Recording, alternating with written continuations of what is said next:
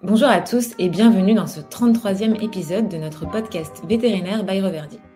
Ce podcast fait suite à notre dernier live dans lequel nous avons parlé de la santé des fanères, c'est-à-dire des sabots, du pelage et des crins, avec notre veto Aneva. Hello Aneva Bonjour Florie, bonjour à tous. Tu vas bien? Oui, bien, merci et toi? Ouais, super.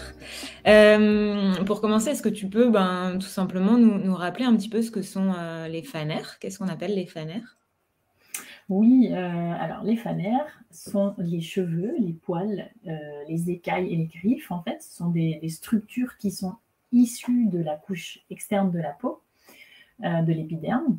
Et en fait, ils sont caractérisés par une teneur assez forte en, une protéine fibreuse qui est la kératine. Et la kératine est capable de former des filaments en s'enroulant. Et du coup, euh, la rigidité de toutes ces structures-là euh, est assurée par des liaisons d'acides aminés soufrés, euh, comme par exemple la cystine.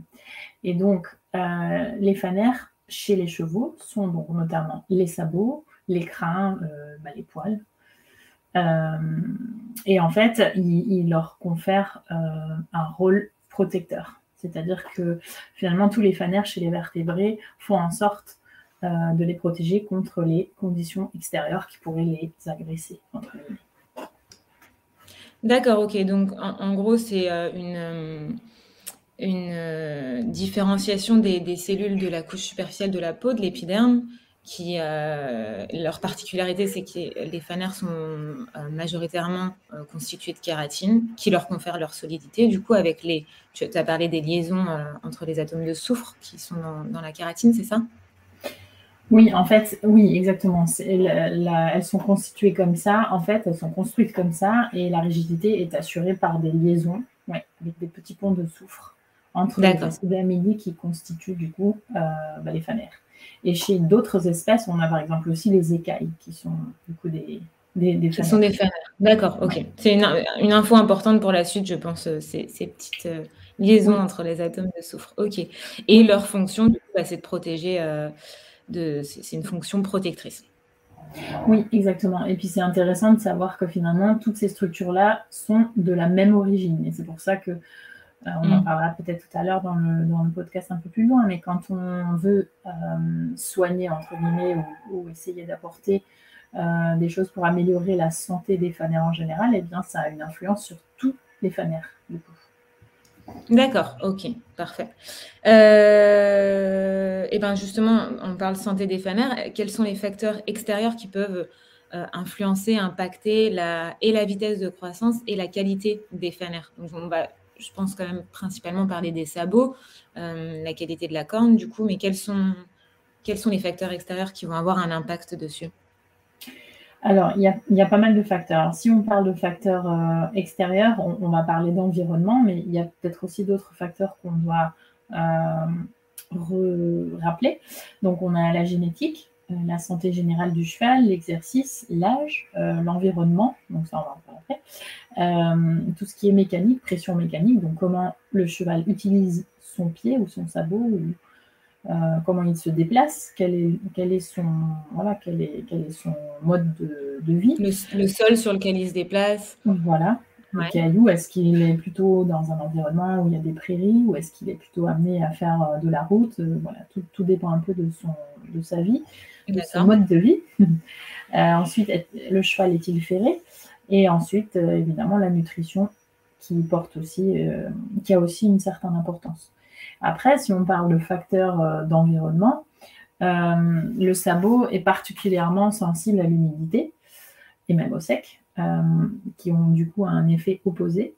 Alors admettons qu'il y ait toujours un excès d'humidité, et eh bien le sabot va se détériorer, la qualité, le sabot va, pourrir parce qu'en fait il n'arrivera pas à se sécher.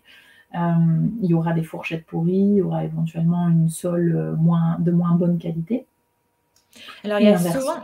Pardon, excuse-moi, vas-y, termine. Non, rien, pas de souci. Inversement, du coup, quand un cheval est beaucoup au box et n'a pas la possibilité de marcher, par exemple, dans des prairies ou euh, le matin, on a la rosée des prés, eh bien le sabot va être très sec. Il va falloir graisser le pied pour le, tenir un petit peu humide à 3, enfin, 3 à 4 fois par semaine, par exemple. D'accord. Bah, en, parlant d'hydratation, du coup, on a souvent la question du est-ce que le sabot est plutôt perméable ou imperméable? Bah, En fait, c'est un juste équilibre. Donc, il a, il a besoin d'humidité, euh, il a besoin d'être euh, comment dire, euh, d'être hydraté, mais pas trop. Donc, c'est un juste équilibre, en fait. Et le, le fait de le graisser tient l'humidité dans le sabot. Donc c'est voilà, ça permet de l'assouplir et de l'hydrater. Voilà, quand on n'a pas la possibilité d'avoir un cheval qui marche dans la rosée ou dans les pieds, enfin dans les environnements un petit peu humides. D'accord, ok. Mais il y a un, un, coefficient, mais il y a une sorte de perméabilité dans le sens où euh, euh, le fait de graisser ou la rosée, la, la, rosée des prés, comme tu l'expliquais, va maintenir une bonne hydratation du sabot. Mais d'un autre côté, il y a aussi une, une imperméabilité de manière à ce que le sabot ne se déshydrate pas. Oui, tout à fait. C'est un juste équilibre en fait. Oui, exactement. Et après, joue aussi le rôle des soins réguliers, c'est-à-dire parage, nettoyage, euh, séchage, graissage, enfin toutes ces choses-là se tiennent euh, main dans la main en fait quand on va avoir un sabot en bonne santé. Donc, il faut faire un petit peu attention à ça. Ok, quand tu parles des soins, euh, est-ce que tu, tu, expliquais pardon, pendant le live qu'il était important de bien insister sur la partie haute de la paroi parce que c'est là que se fait la pousse? Oui, exactement. Alors pour rappel, euh, le sabot pousse de haut en bas. Donc en fait, il part euh, finalement du bourrelet principal, il descend et il, euh, gagne à environ 1 cm par mois.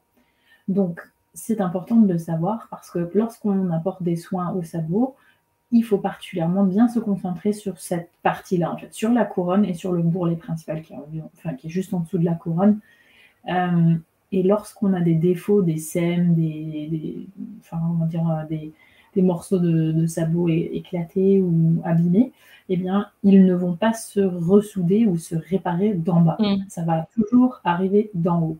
Donc, c'est pour ça que les soins apportés, ben, il faut toujours partir du fait que mieux la santé de la, de la euh, couronne et du bourrelet principal seront, ben, mieux la récupération sera en fait vers le bas. Mais ça dure très longtemps. Lorsqu'on a vraiment un gros défaut, et eh bien, il va pousser, pousser, pousser. Ça va durer un centimètre par mois. Il faut presque un an avant de renouveler toute une corne d'un sabot, en fait. Donc, c'est assez long. Oui, donc effectivement, le fait, quand on graisse par exemple le pied d'un cheval, le fait d'insister sur la partie euh, abîmée, bah, donc souvent en, bas du pied, ça va éventuellement faire joli, mais ça ne va rien changer. Il faut vraiment le faire euh, au niveau du bourrelet principal. Quoi. Oui. Insister sur la partie haute pour bien nourrir là où ça pousse. oui, exactement. Ok, super. Euh, parfait. Côté, donc, il y a la, nutrition influence la, la, vitesse de croissance et la qualité de la corne, enfin la qualité des fanères, mais plus particulièrement de la corne des sabots. Est-ce qu'il y a des nutriments particulièrement euh, nécessaires pour avoir de bons pieds? Oui, alors on peut en citer quelques-uns. Euh, on peut peut-être commencer par les acides aminés. En fait, le pied, donc la corne, contient des acides aminés, euh, pour en citer juste quelques-uns, la cystine, l'arginine, etc., etc., la méthionine. Et euh, en fait, il y en a deux qui contiennent du soufre et qui sont importants pour l'intégrité des, kératinocytes, c'est-à-dire ceux qui produisent finalement la kératine dont on parlait tout à l'heure. Ouais. Ce que tu expliquais tout à l'heure, simplement pour largement simplifier, le soufre va permettre de faire les petites liaisons qui vont faire que euh, euh oui. c'est solide. Exactement, c'est très important. Et du coup, c'est la cystine et la méthionine qui sont, qui sont du coup euh, des, les acides aminés qui sont concernés. Et euh, alors, certains suppléments nutritionnels ne contiennent que finalement la cystine, mais elle serait bénéfique, hein, cet acide aminé serait bénéfique. Mais euh, il y a aussi des études qui montrent finalement que la méthionine, sans méthionine, ou quand les quantités de méthionine sont très faibles, la qualité de la corne n'est pas très bonne. Donc c'est directement corrélé. Donc la biotine euh, reverdie en contient notamment, enfin, on contient les deux, contient ces deux acides aminés-là. Donc c'est pour ça que c'est, voilà, on parlait tout à l'heure euh, du soufre, c'est pour ça qu'il est important. Ok. Donc ça, c'est pour les acides aminés. Yes, ça c'est pour les acides aminés. Ensuite, on peut parler euh, bah, de tout ce qui est euh, oligo-éléments. Ça, c'est aussi assez important. Donc, on a le zinc. Euh, Alors, qu'est-ce que tu appelles des oligoéléments, si tu peux juste nous définir rapidement Ce sont les, micro-minéraux, en fait, qui jouent un rôle essentiel dans, dans pas mal de processus au niveau, enfin, niveau cellulaire, et qui sont bah, des, éléments importants de, comment dire, ce sont comme des petites, euh, bah, des éléments clés dont on a besoin pour pouvoir avoir un fonctionnement de l'organisme correct. D'accord, ok. Au niveau du pied, euh, il, y en a, il y en a plusieurs, dont notamment le zinc, qui est un élément clé euh, dans le processus de kératinisation. Donc, les études ont bien démontré qu'une mauvaise qualité de corne était directement corrélée avec un taux de zinc très bas. Et comme le cuivre aussi, ça, euh, finalement, le cuivre active les enzymes qui forment les petits ponts de soufre dont on parlait tout de suite entre les, entre les maillons de cystine et les filaments de kératine. Donc si on peut s'imaginer que si on n'a pas assez de cuivre, eh bien, euh, on aura des soucis au niveau de, la qualité de la corne. Il y a des études qui ont montré qu'il y avait des problématiques de la ligne blanche euh, chez les chevaux qui n'avaient pas reçu suffisamment de zinc et de cuivre. Alors la ligne blanche, je crois qu'on ne l'a pas rappelé. oui, c'est vrai.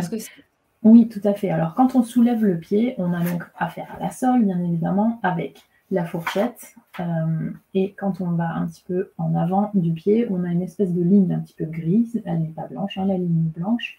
Et en fait, la ligne blanche est la jonction entre la sole et la paroi. C'est aussi l'endroit où on vient mettre les clous quand on fait le cheval, en fait. D'accord, ok. Donc, et lorsque la ligne blanche n'est pas bien soudée, eh bien, on a plein de soucis. On peut avoir plein de pathogènes qui se glissent dans la ligne blanche, euh, des champignons, euh, des bactéries, etc. Et ça peut sérieusement causer des problèmes. Euh, C'est ce qui donne, par exemple, les fourmilières? Bah, Il y a des fourmilières, tout à fait. Elles ne sont pas toujours toute la ligne blanche, mais en tout cas, oui, on peut avoir des soucis là, mais on a surtout une maladie aussi qui s'appelle white line disease, donc la maladie de la ligne blanche et c'est très pénible parce que c'est très long et c'est très, très embêtant de s'en débarrasser. D'accord. Donc, c'est euh, vraiment la jonction entre la paroi du, la paroi du pied et. Euh... Ouais, la paroi qui pousse du haut en bas et la seule qui pousse en épaisseur, en fait. Ouais. D'accord. Ok. Ok. Merci, pardon, je te laisse continuer. non, non, c'est juste pour ne pas perdre le fil. ensuite, euh, ce que je voulais dire, c'est que dans la biotine reverdie, nous, on utilise des formes hydroxy, donc de ces, de ces oligoéléments-là, qui sont très assimilables et qui sont du coup euh, beaucoup plus absorbables, comment dire, beaucoup plus, oui, assimilables euh, par rapport à des formes plus classiques. Pour l'organisme du cheval. Oui, tout à fait. Par rapport à des formes plus classiques euh, qui sont souvent utilisés dans d'autres euh, bah, produits sur le marché. Euh, il y a aussi encore un autre point qui est important de rappeler, le sélénium aussi est important. en fait, le sélénium, bah, comme on disait pendant le live, il est déjà bien connu pour beaucoup d'effets positifs sur va dire la santé du cheval. au niveau cellulaire, par exemple, il, assure une intégrité des membranes cellulaires, il a un bon effet, un sur la croissance, sur la reproduction, sur l'immunité, tout ça au niveau cellulaire bien sûr. Mais euh, lorsqu'on donne du sélénium en concentration trop élevée, euh, on peut engendrer des défauts de la couronne et des problèmes de paroi de la boîte cornée. Donc, euh, en fait, ce qui, se passe, c'est qu'il y a des petites ruptures entre les ponts de soufre dont on parlait tout à l'heure et des chaînes de, cystine. Donc, on peut, voilà, en fait, c'est comme si on défaisait notre construction. Donc, attention au sélénium, on ne pas arriver à des doses trop importantes. Donc, il faut toujours mettre en perspective euh, lorsqu'on supplémente ou lorsqu'on a des soucis, il faut toujours se poser la question. Pourquoi euh, Qu'est-ce que je donne voilà. Ouais, c'est un ensemble. Il ne suffit pas d'ajouter ou de retirer tel ou tel élément, c'est un ensemble. Oui, tout à fait. En fait, ça, c'est la bonne conclusion à avoir, c'est que toutes ces choses-là se donnent de manière réfléchie euh, ensemble. En effet, il n'y a pas une seule euh, solution clé, c'est tout un ensemble de choses qu'on donne. Alors après, on n'a pas encore fini avec les nutriments qui sont importants. Euh, on peut peut-être parler aussi des vitamines, si tu veux. Faire un petit rappel. Oui, je veux, vas-y. faire un petit rappel rapide, parce que finalement, ben, quand on dit vitamine, tout le monde sait bien, on parle de biotine, donc vitamine B8. Ok, la, fameuse biotine, est-ce que tu veux nous en dire un petit peu plus sur la biotine? Je crois qu'elle est produite par l'organisme du cheval oui, tout à fait. Alors, tous les chevaux sains produisent leur propre biotine par la fermentation des micro-organismes dans le côlon. Euh, donc la plupart des chevaux seront capables de satisfaire leurs besoins en biotine. Mais il y a quand même des facteurs qui peuvent influencer cela lorsque par exemple les chevaux reçoivent des rations très élevées en amidon ou lorsque une santé gastro-intestinale pourrait être impactée. Euh, donc dans ces cas-là, et lorsqu'on a des problèmes de pied, ça vaut quand même le coup de supplémenter euh, parce que l'effet recherché pourrait malgré tout être visible en supplémentant. Par contre, alors, euh, la biotine a directement, ça aussi pour le rappeler, la, biotine a été directement euh, été mise en relation avec une meilleure qualité de la corne et une meilleure rapidité, enfin une, rapidité augmentée de la croissance de la corne, donc mhm. chez beaucoup d'espèces, pas, que pas que chez les chevaux. Par contre, c'est important de savoir que la supplémentation doit être au minimum 6 à 9 mois pour avoir un effet, euh, un effet, concret. Mhm. Et un dosage, disons, entre 3 et 4 mg par 100 kg de poids vif par jour. Donc, euh, si on fait une cure de 3 mois, malheureusement. pour un cheval de 500 kg, ce qui fait 15 à 20 mg minimum par jour. Oui, il faut savoir que chez nous, lorsqu'on donne une dosette de notre biotine, qui est d'origine française d'ailleurs, pas chinoise ou, autre, mais vraiment française de très bonne qualité, une dosette apporte environ 21 mg. Donc vous êtes largement dans les clous pour un cheval de 500 kg. Ok, merci. Et toujours euh, en restant sur les vitamines, est-ce qu'il y a d'autres vitamines importantes? Oui, il y a d'autres vitamines qui sont euh, importantes. Maintenant, leur rôle est un petit peu moins clair dans la santé des, sabots, mais de toute manière, euh, il faut quand même euh, faire un petit point sur elle. Donc, il y a la vitamine B6 qui intervient dans le métabolisme des acides aminés et des protéines. Il y a la vitamine B5 qui aide aussi à, régénérer les, tout ce qui est l'épithélium, les fanères, donc, qui favorisent la cicatrisation des plaies, la pousse des crins et la vitamine A qui intervient dans la synthèse des protéines et pareil la protection de l'épithélium. Donc euh, par contre, voilà, c'est ce que je disais, le rôle est un peu mitigé ou peu connu pour ses effets sur la santé des sabots, mais c'est un ensemble d'apports de, vitamines qui, permet d'avoir euh, une couverture optimale. Ok, donc tout ça, c'est ce qu'on retrouve notamment, enfin, c'est ce qui est important et du coup, c'est ce qu'on retrouve dans notre supplément euh, Reverdi Biotine. Euh, aussi du MSM, du méthylsulfonylméthane, je crois, dans, le, dans la biotine. Pourquoi? En fait, le MSM représente une source euh, de soufre organique. Donc, comme on peut imaginer, on a parlé tout à l'heure des, des ponts de soufre qui ben, permettent de participer à une certaine solidité euh, dans la comment dire dans la constitution du, du sabot. Euh, et du coup, l'apport de MSM ben, apporte euh, cette source, une source de soufre en plus en fait. Ok, ok, ok. On, a fait le tour à peu près. Bon, bien sûr, la liste n'est pas forcément exhaustive, mais oui, je pense qu'on a fait le tour oui, des, principaux nutriments qui peuvent participer à une bonne santé des, des fanères. Ça marche. Je me permets de faire un petit, un petit aparté euh, parce qu'on on voit souvent la question, est-ce que les sabots blancs sont plus fragiles que les sabots noirs? Non, c'est un mythe. c'est un mythe euh, qui est bien c'est un mythe. c'est un vrai mythe. Il n'y a pas de recherche scientifique indiquant que les sabots blancs sont de moins bonne qualité. C'est juste une question de pigment, en fait. Et le pigment... De mélanine oui, exactement. Et le pigment n'a pas d'influence sur euh, la solidité ou, autre. Donc c'est un vrai mythe de dire, c'est plutôt les facteurs environnementaux qui ont une influence sur la qualité de la corne et du sabot que la couleur du sabot. Donc oubliez tout ça, c'est un mythe. D'accord, merci, c'est clair. Euh, est-ce qu'on peut finir, on a quand même beaucoup parlé des pieds, sur, euh, sur le, pelage, la robe et les crins. Pendant le live, on a parlé de l'importance des oméga 3, on a aussi parlé des probiotiques euh, pour la flore. C'est deux choses différentes, mais tu peux nous, faire un petit résumé là-dessus?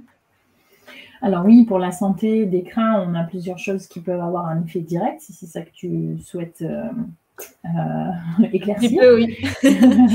Alors notamment, le, juste le premier point, euh, en hiver, beaucoup de chevaux sont couverts, donc pensez à découvrir de temps en temps les chevaux, à bien les brosser, parce que l'entretien du pelage permet aussi de, ben, de faire circuler le sang, d'apporter les nutriments à la peau.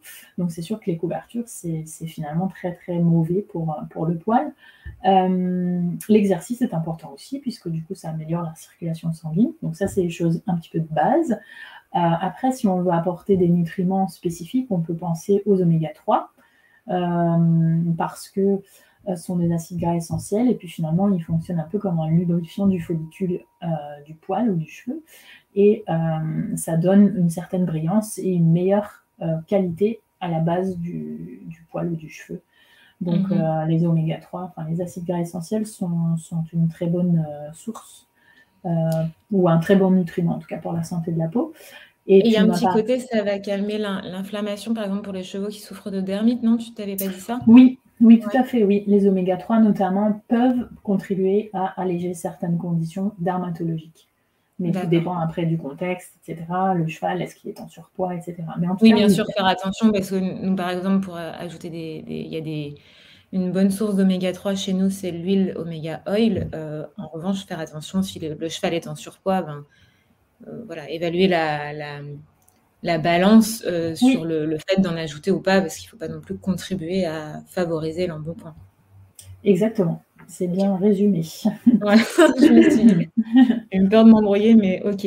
Et l'autre point, euh, c'était euh, sur les, probiotiques, euh, la flore, parce que, enfin, concrètement, tout simplement, je, te parle de ce que je connais, mais je sais que quand on ajoute un complément comme notre reverdiflore qui a des probiotiques et des postbiotiques, personnellement, et j'en entends souvent parler, tu vois un effet clairement positif sur notamment la brillance du pelage. Oui, tout à fait. C'est simplement parce qu'on vient aussi améliorer la santé générale du cheval. Enfin, on, essaie de contribuer à améliorer sa santé digestive et du coup, ça, se reporte sur sa, santé générale. Donc, c'est pour ça que l'effet est, souvent directement euh, mesuré ou apprécié. La levure de mhm. bière peut avoir un même genre de rôle, sauf qu'il y a d'autres nutriments dans, la levure de bière. En, fait. en plus, il y a d'autres nutriments. Oui. D'accord, ok. Ok, ben, en résumé, comme on le dit euh, quasiment à chaque fois, nourrir un cheval, c'est nourrir sa flore, quoi. Oui, exactement. Si la flore est en bonne santé, le reste va aussi. Un en bonne santé et ça en grande ligne, en grande ligne, hein, bien sûr. bien évidemment.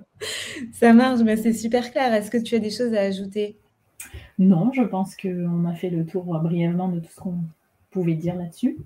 Trop bien, merci. Bah, écoute, je vais, euh, je vais te dire encore merci. À bientôt. Euh, merci à tous et à toutes d'avoir suivi ce nouvel épisode. Et puis, ben, et ben, on vous dit à très bientôt. À bientôt. merci Aneva. Salut. Salut.